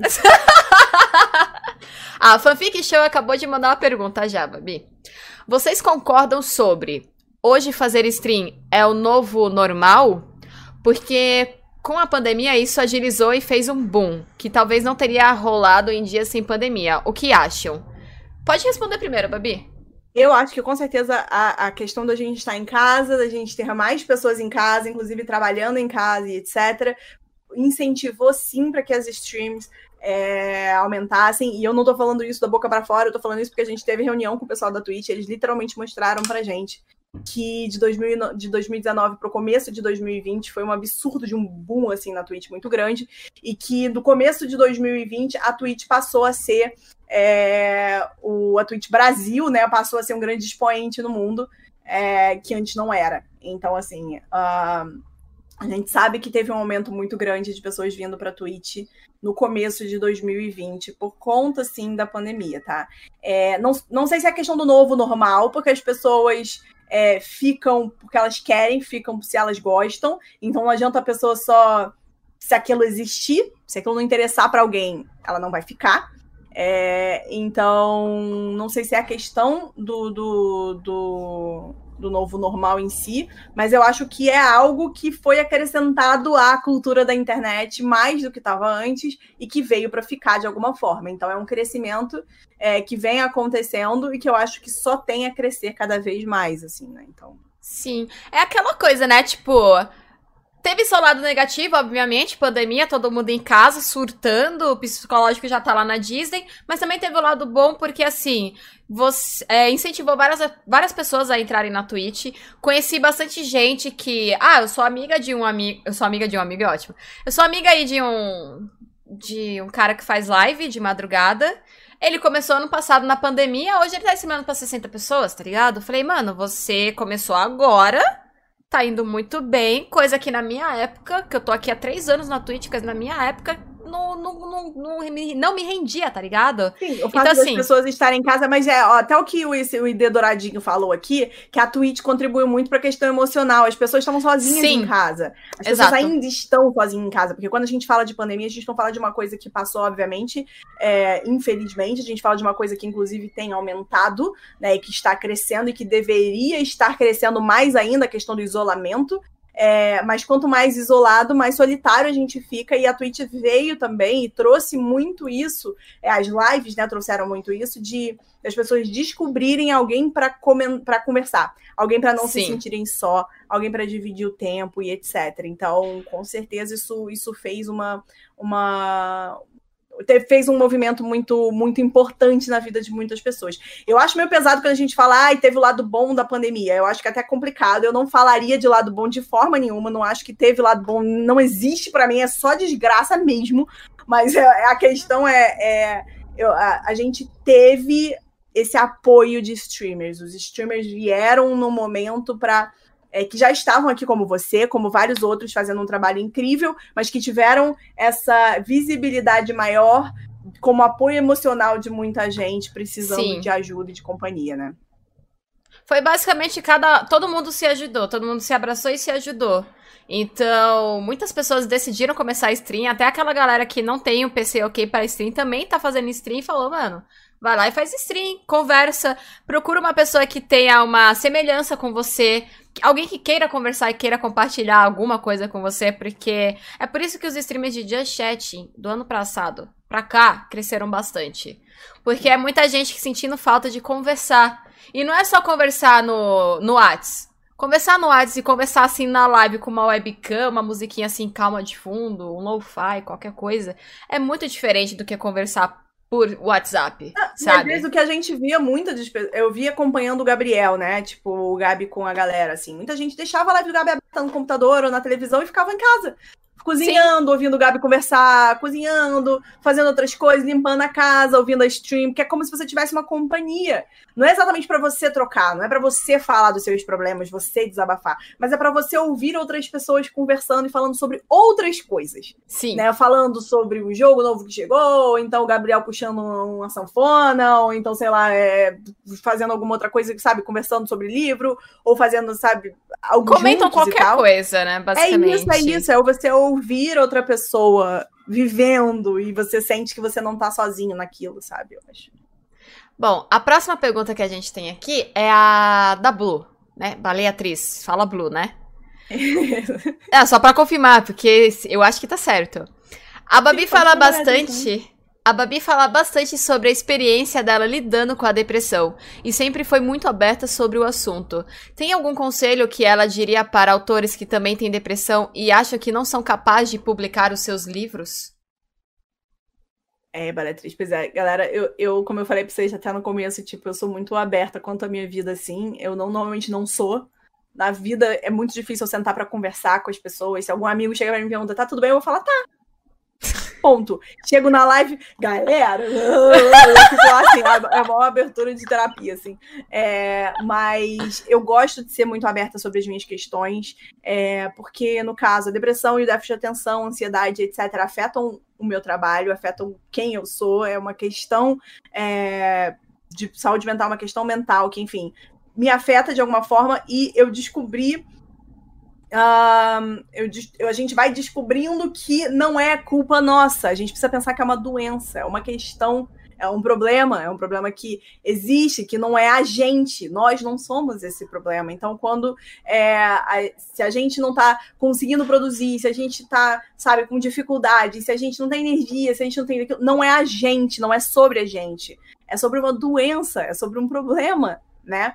É, e a gente como artista tem muito isso, assim, tem muito esse, essa questão de tudo é muito pessoal, então, tipo, se eu não tô conseguindo produzir, eu sou a falha, eu sou um, meu Deus do céu, eu sou, tipo, eu falhei com tudo, eu sou inútil, eu não sei produzir direito, eu não sei fazer nada, eu não sou capaz, eu nunca vou conseguir. É tudo sobre, é muito pessoal, a gente transforma muito pessoal, porque quando a gente trabalha com arte, assim, a gente tá colocando o nosso pessoal para fora. É sobre, é sobre a gente, né? E a gente precisa botar o emocional e a criatividade toda para fora. É, então, quando e por isso eu acho que ainda mais os artistas estão suscetíveis a terem questões de saúde mental, é, a terem qualquer tipo de distúrbio e tudo mais, porque a gente usa é, justamente porque vem daqui, entende? É, uhum. Porque fala sobre os nossos emocionais e a gente precisa estar sempre abrindo o nosso peito, abrindo a cabeça, abrindo o coração o tempo todo para produzir arte. A gente se cobra demais. Vezes, Sim, total, exatamente. E é, é, isso, assim, muito diferente, às vezes, de alguém que não trabalha com isso, não precisa se abrir nessa. Às vezes nem descobre que tem N questões porque não, não lida com isso, né? Não, não, não, não, se, não, se, não conhece essa parte com frequência. É... Então, assim, um, a gente tem essa mania de se culpar muito. A gente tem essa questão toda quando a gente fala do meme do artista precisa de biscoito, o artista precisa de elogio o tempo todo. Elogio o artista, o artista precisa de elogios para poder continuar vivendo é muito realista justamente por conta dessa. A gente usa toda a nossa energia, o nosso carinho, nossa emoção e etc. E ter isso de volta é muito importante. Mas a forma como eu lidei sempre foi muito errada. Uhum. Eu sempre lidei me culpando, me colocando para baixo, achando que o problema era eu. Eu fiquei durante todos esses 11 anos, 12 tá me, Você tá me descrevendo? eu fiquei, mas olha, eu fiquei durante esse tempo todo trabalhando, escrevendo, produzindo meus livros e tudo mais, com déficit de atenção, com depressão, com ansiedade, sem nenhum tratamento. E pensando que a culpa era sempre minha. Então, quando eu. E eu, assim, e era um. Quando a gente está fazendo algo com tanta vontade, mas com tanta dor, que aquilo te dói de alguma forma, eu não acredito que aquilo está correto. A gente precisa parar e avaliar o que está acontecendo. Uhum. Eu sempre produzi os meus livros com aquela vontade, com amor, do tipo, eu quero, eu quero, eu quero, só que ao mesmo tempo com uma dor muito grande, porque eu não conseguia fazer do jeito que eu queria, eu não conseguia fazer no ritmo que eu queria, eu não conseguia fazer com a frequência que eu queria. Eu, eu, eu tinha essas questões e eu me culpava o tempo todo. E mesmo assim, eu tava ali, eu tava ali tentando. E aí, minha saúde mental ia pra, pra puta que pariu, minha saúde física e a merda também. Eu nunca, sabe, tipo, tudo tava, tudo desmorona em volta, mas eu tô ali tentando, tentando. Uhum, entendi. Isso não é bacana. A gente precisa parar e avaliar, do tipo. Tá a gente acaba doendo, se desgastando, se acabando com nós mesmo, por falta mas de. Mas se tá desgastando e se tá doendo, a gente precisa avaliar o que que tá acontecendo. E aí vem Sim. tratamento. Não existe outra forma. Tratamento. É terapia, é psiquiatra, sim, não tem que ter medo de remédio, não tem que ter medo, porque, gente, você quando tá resfriado, você não tem medo de remédio. Você, quando tá com dor de barriga, você, quando tá com dor de cabeça, você não tem medo de remédio. Se você tá com um problema que é uma doença na sua cabeça, porque é uma doença, gente, depressão é uma doença, ansiedade é uma doença, são questões, por que, que você tem medo do remédio para isso? Ai, mas eu não quero ficar dependendo de remédio. Mas aí tu, tu sabe, tipo, ah, você tem diabetes, você tem que tomar remédio, você não vai ficar dependendo do remédio. Tipo, se você tem outras questões, você vai tomar remédio, você não vai ficar dependendo de remédio, sabe? Então, tipo, ah, é muito estigmatizado ainda os problemas que a gente tem na nossa cabeça. É Sim. É como se a gente tivesse que ser forte, tivesse que encarar sozinho, a gente tem que conseguir sozinho. Eu, se eu conseguir, se eu conseguir com remédio, eu sou uma fraude. E por quê? Seu corpo se cura sozinho sem remédio quando você tem alguma questão? Não. O seu corpo Mano, ajuda. Às vezes a gente, às vezes a gente nem tá bem. E tá tudo bem, tá ligado? A gente não precisa ser feliz o tempo inteiro. Foi uma coisa que eu tava Também. conversando com, outro, com outra amiga. Eu falei, cara, eu não tô bem hoje. Mas eu não vou querer forçar uma felicidade que eu também não tô afim de mostrar. É normal Exato. ficar triste. É humano. Entende?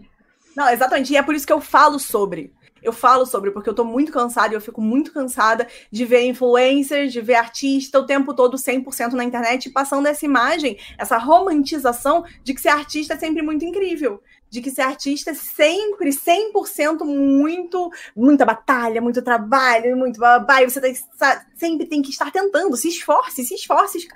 Nossa, caralho, eu, eu, eu tô mal pra caralho, vou fazer o quê? Vou ficar me culpando de não conseguir me esforçar mais do que eu tô fazendo? Não, é, sabe, por isso que eu gosto de falar sobre, eu quero, é, é, é de você levar para outras pessoas uma ideia de que, tipo, tá tudo bem ter problemas, porque todo mundo tem, sabe, tipo, e às vezes elas veem alguém verificado falando sobre, não conhecem, mas vai pensar, a famosinha tá falando, porque tem isso, né, a galera chega a falar, ai, tem uma famosinha falando sobre isso. Aí vê a pessoa que tem verificado, uma pessoa que tem números, uma pessoa que tem uma carreira e tal falando sobre, ela consegue se relacionar com aquilo e fala, pô, se pra ela tá desse jeito, né? Se, pra, se ela passa por isso, por que, que eu também não posso estar passando? Tá tudo bem, sabe? E é uma questão de a gente tentar se, uh, se encontrar ou se conectar aí é, através de nossos problemas também, tá tudo bem, sabe? Sim. Bom, vamos para a próxima pergunta do Nordical. Qual foi a parada mais foda que ser streamer te proporcionou? Comunidade, eu acho comunidade. Eu acho que uma, uma, das coisas mais incríveis que eu tive aqui na Twitch, é, não que eu não tivesse antes, porque a minha comunidade de escrita sempre foi muito bacana, do Twitter também e tal, mas eu acho que para mim ter esse espaço de conversar de cara com a galera e, e, poder ter a resposta deles, eu me aproximei de muito mais pessoas do que eu até já tinha no Twitter. Eram pessoas que já me seguiam no Twitter, eram pessoas que já estavam em outras redes sociais, mas que na Twitch eu tive a possibilidade de da gente ficar mais próximos. De eu conseguir fazer algo por eles e eles poderem fazer algo por mim. Sabe, eu acho que a Twitch eu acho que é uma demonstração de amor muito grande. Você dá um, um sub, você dá beat, você participar da live todo dia. Se às vezes não tem condição, eu não tenho como dar sub, não tenho como ajudar, mas você tá lá todo dia. O apoio, o apoio emocional, o apoio ali físico todos os dias, brother, é um apoio vocês não imaginam. É absurdo, é absurdo. Então, acho que a melhor coisa que a gente tem aqui na Twitch, a melhor coisa que eu vi aqui na Twitch foi é, comunidade mesmo. Cara, eu falo a mesma coisa, eu não tiro nada, nem acrescento, mano. Basicamente o que você falou é o que eu falo também pra galera aqui. Eles viram pra mim, pô, Vivi, eu não consigo te ajudar agora. Eu falei, meu, você tá aqui, você tá presente, você tá trocando uma ideia, eu já tô feliz. Fica comigo, é tá ligado? É isso. Você não me deixou sozinha, sabe? Você não tem noção de como que é a presença de alguém, de como é importante. É você não estar sozinho. E aí o chat tá junto. Sim. E você não está sozinho ali, porque tem todo mundo ali junto, um com o outro, sabe? Então, assim, é, é para todo mundo, não é só para mim, né? É para todo mundo que participa dessa comunidade também. Sim. Próxima pergunta aqui é do Vitor Mariano. Pergunta para Babi. Você, como artista, qual a sua opinião sobre os NTFS? Tá escrito aqui, eu não sei o que que é. Não sei o que que é também. Eu não sei o que é NTSF, tá aqui. NTFS. Eu não faço ideia. E esse mercado novo de obras das artes digitais, pode falar mais sobre isso? Se você quiser explicar pra gente o que que é NTF. Ele. É, foi o que ele escreveu. NTFS. Explica aí pra gente rapidão o que, que é, o que, que significa. NFT. Ah, ele... Ah, tá. Continuo sem saber o que, que é. Posso botar no Google. Vamos botar no Google e ver o que, que é. Não NFT? Continuo sem saber no Google. Explica de novo. E aí a gente vai pra próxima, pra próxima pergunta, tá bom? São ah, essas obras que foram vendidas por 70 milhões de dólares.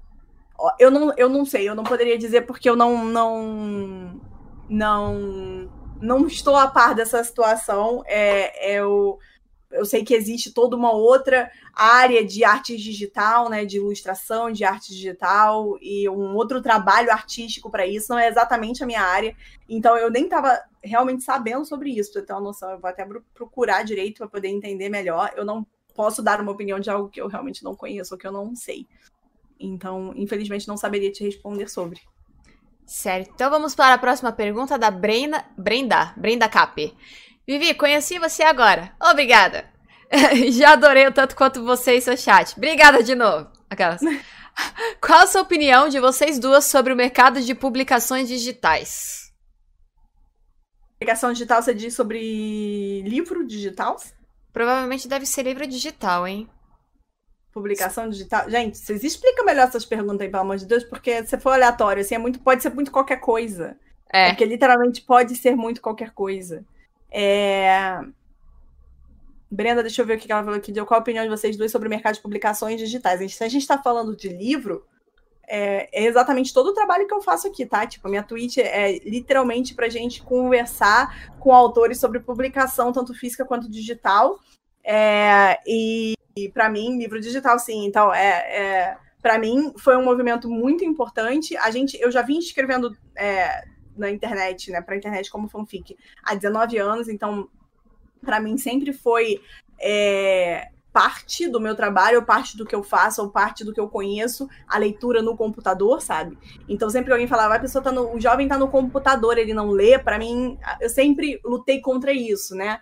É, de, de falar, o jovem tá no computador e às vezes ele tá lendo muito mais do que se ele estivesse fora, sabe? Numa época onde a gente não tinha publicação digital, não tinha e-book por conta das fanfics, né? Então, eu acho uhum. que os uhum. e-books vieram aí realmente para só para ajudar. Eu acho que foi uma uma é, uma importante modificação no mercado você conseguir publicar somente online, até para os autores que são independentes e que às vezes não têm é, a grana ou não tem investimento para poder publicar de forma física. Então são importantíssimos. O Wattpad está aí para isso, né? Grande é, plataforma. Sim, exatamente. A Amazon, gente, a Amazon está aí para para inclusive monetizar esses autores que publicam de forma digital sozinhos, né? A minha opinião sobre livros digitais, mano, vai ser bem curtinha, porque eu sou uma pessoa que não é fã de leitura. Eu comecei a, a ler recentemente. Rafuxo, obrigada pelo sub, meu querido! E aí, Rafuxão! Boa tarde, Rafuxo! Sete meses já aqui na casa? Muito obrigada, viu, pela força. Valeu mesmo, meu querido. Rafuxo maravilhoso. Sim, sim, é sim. Sobre o negócio do livro digital, é, eu acho que é uma coisa que facilitou para muita gente. O Kindle tá aí para isso. É, facilitou porque, assim, às vezes a pessoa não pode ir lá comprar o físico e tudo mais e pega o digital para ler, porque, não, tá prático, eu baixo e leio pelo celular ou pelo Kindle e tudo mais. Sim. Eu, particularmente, prefiro o, li o, livro físico, porque eu gosto de pegar no livro, eu gosto de sentir a textura dele, sentir o cheiro de novo e tudo mais. Eu gosto mais do físico, mas o digital veio aí para facilitar e agilizar para bastante coisa também da carreira dos, dos próprios escritores. Nossa, eu gostei desse livro. Quero comprar agora o físico dele para ter também. Sim, Às vezes só para ter, só para colecionar mesmo. Nem é pra, nem é pra ler, tá ligado? E eu acho que esse negócio do, da era digital, né, vamos dizer assim, vem facilitando muita coisa e o trabalho de muita galera por aí. Essa, essa é a minha opinião. Não tenho uma opinião tão formada sobre não, livro, galera, é porque... Total, mas é isso mesmo. Você tem uma, uma acessibilidade muito maior com ele digital, assim. Sim. E, é, assim, Sendo que o que é engraçado também, porque ao mesmo tempo a gente tem grande parte da população brasileira que ainda não tem acesso à internet. Então, ao mesmo tempo que a gente fala de acessibilidade, a gente precisa, né, falar sobre a falta de, de investimento cultural no Brasil no geral, assim, porque aí não tem, às vezes tem cidade que não tem nem livraria nem internet, não tem como a pessoa ter contato nenhum com o livro. Mas sim, eu acho que os livros digitais ajudaram tanto os escritores quanto leitores, assim, bastante. Sim. Gente, só para deixar vocês avisados, as perguntas vão ser fechadas. Eu tenho mais. Tem cinco perguntas ainda para ler. E são grandes, não são pequenas. Mas. Vou deixar as perguntas fechadas aqui, tá, galera? Porque as, a gente tá estendendo aqui. Então, deixa eu ver qual é a próxima. Cadê, cadê, cadê? Aqui. Vocês já, perceber, já perceberam ou sofreram algum tipo de preconceito por ser mulher atuando no cenário de conteúdo digital? Cara, todo dia. Tem nem o que falar, todo dia. As pessoas, assim, o Brasil odeia mulher, entendeu? As pessoas odeiam mulher, os homens odeiam mulher. A verdade é que, né, assim, a mulher só tem mulher pra contar aquela mesma. Mas, assim, é assim, é, no meu caso, pela BookTweet, eu acredito que não tanto, pelo conteúdo que eu faço, não tanto, tá? Porque a gente também vem de outras plataformas, enfim. Uh, mas é, sim, é todo dia, o tempo todo, gente. Até eu, por exemplo, como produtora de livros, como escritora, eu sou mulher que escrevo para jovem, livro de romance, e eu vim da internet, eu tenho literalmente muitos dos checks aí, que normalmente é colocado é, é sempre colocado em, em, em, pauta no sentido de como diminuir o meu trabalho, sabe? Sempre. Então, sim. Eu não tenho o que responder, né, cara? Não tem muito o que falar. Ela, ela já falou. Não tem muito o que falar. A próxima pergunta é do Dre Smith. Ele perguntou: Qual o maior conselho que a Babi de hoje daria para a Babi no início da carreira? Procura terapia. não tenha medo de psiquiatra, não tenha medo das coisas, vai se tratar, garota.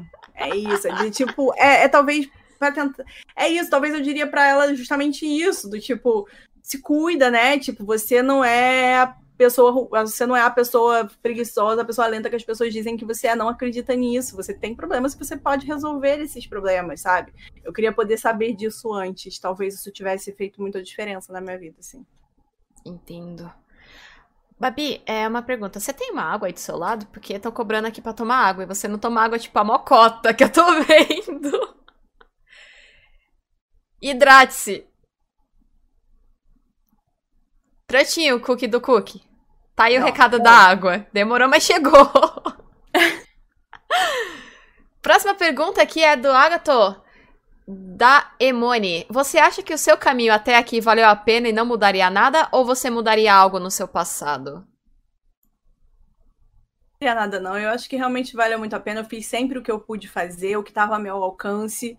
Eu não acho que eu poderia ter feito mais. É, sempre, sempre que. Sabe, eu, eu acho que eu sempre tentei o meu melhor e isso que hoje eu vejo como importante. Assim, a gente sempre tentar o seu melhor e acreditar no seu próprio trabalho. E foi uma, isso é uma coisa que eu sempre fiz, assim. Por mais que às vezes a gente pensa, ai, não tá bom o suficiente, ninguém vai gostar, isso aqui a gente acredita, a gente fala, é isso, mas eu vou tentar. Se não gostar, eu tento de novo, eu lanço outro livro, a gente faz outro de novo, não tem problema. E é de continuar tentando. Então, não tenho nenhum arrependimento, eu acho. E faria tudo do mesmo jeito. Legal. No trabalho, tá? Bem importante, no trabalho. A vida pessoal é outra coisa, é a Babi acorda. a próxima pergunta aqui é bem grande, é do Vitor Mariano. Você já tomou, toma ou recomenda notrópicos, seja eles naturais ou não, como por exemplo, Ritalina, Vivance ou melatonina? Eu sei que nem todo mundo tem motivação para alguma coisa. E acredito que isso esteja ligado também à genética. Qual a sua opinião sobre, Babi? Devemos ou devemos ou podemos usar isso para equilibrar as coisas e ter foco? É o que eu tava falando sobre o medo dos remédios, tá, gente? O que ele citou de Ritalina, Vivância ou melatonina são remédios de tratamento de déficit de atenção e de depressão.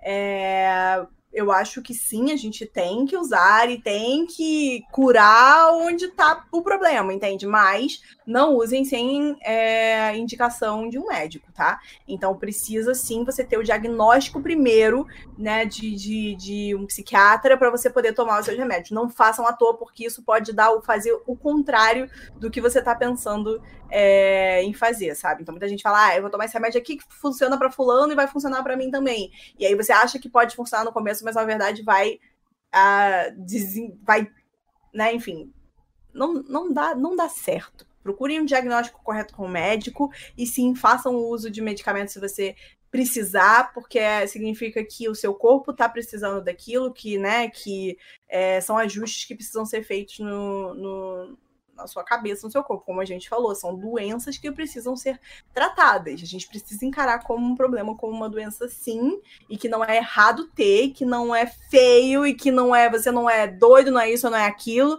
que são questões que podem acontecer e que acontecem com todo mundo, sabe? Então, é, se você encarar de frente, encarar que existe, encarar que é possível e que tem como se tratar, você, a gente consegue aos poucos ir uh, perdendo o preconceito de falar sobre doenças, de doenças mentais, sobre distúrbios e, e sobre problemas. É basicamente o que a Cat falou ali no chat. Eu só, eu só li para mim mesmo, mas eu concordo com o que ela falou. É exatamente isso. Tem muitas, muitas, muitas milhões de pessoas no Brasil que têm é, déficit de atenção e é muito mal diagnosticado, justamente porque os pais não têm essa, esse impulso de levar crianças para terapia, jovens para terapia, e acredita. A religião, por exemplo, sempre impediu muitas pessoas de, de, né, de tratar essas coisas com médico. É, famílias, muitas famílias acabam impedindo que os jovens, tanto crianças quanto adolescentes, tenham contato com, uh, com terapia, com psiquiatras que podem é, diagnosticar isso logo no começo, que para tratar essas crianças logo no começo para que elas tenham uma vida muito melhor e mais saudável, né? Então, é, sim, muitas pessoas têm, poucas pessoas são diagnosticadas da forma correta e são tratadas da forma correta ainda, né? Sim. A última pergunta que eu tenho aqui é do Hareote 14. É, ele perguntou: muita gente pensa que a internet é uma terra de ninguém e gosta de plagiar as coisas. Como que funciona os direitos autorais na publicação digital? Funciona da mesma maneira com que uma publicação física? Uh, direito autoral é direito autoral, o seu direito de um, como artista, como produtor, como autor e tudo mais, continua sendo seu direito, independente de ser uma plataforma física ou digital. Você tem direito àquilo que você produz. Né? É, quando você escreve uma fanfic, por exemplo, você tem direito da sua narrativa, da sua história, mas você não tem direito, é, direitos autorais em cima, por exemplo, de nomes e personagens. Por isso que autores de fanfic não podem lucrar em cima das histórias que eles produzem, porque eles estão usando personagens, universos ou histórias é, de, de, outras pessoas, né, que não são próprias. Você tem o direito intelectual daquela história, mas não os direitos autorais daquela história.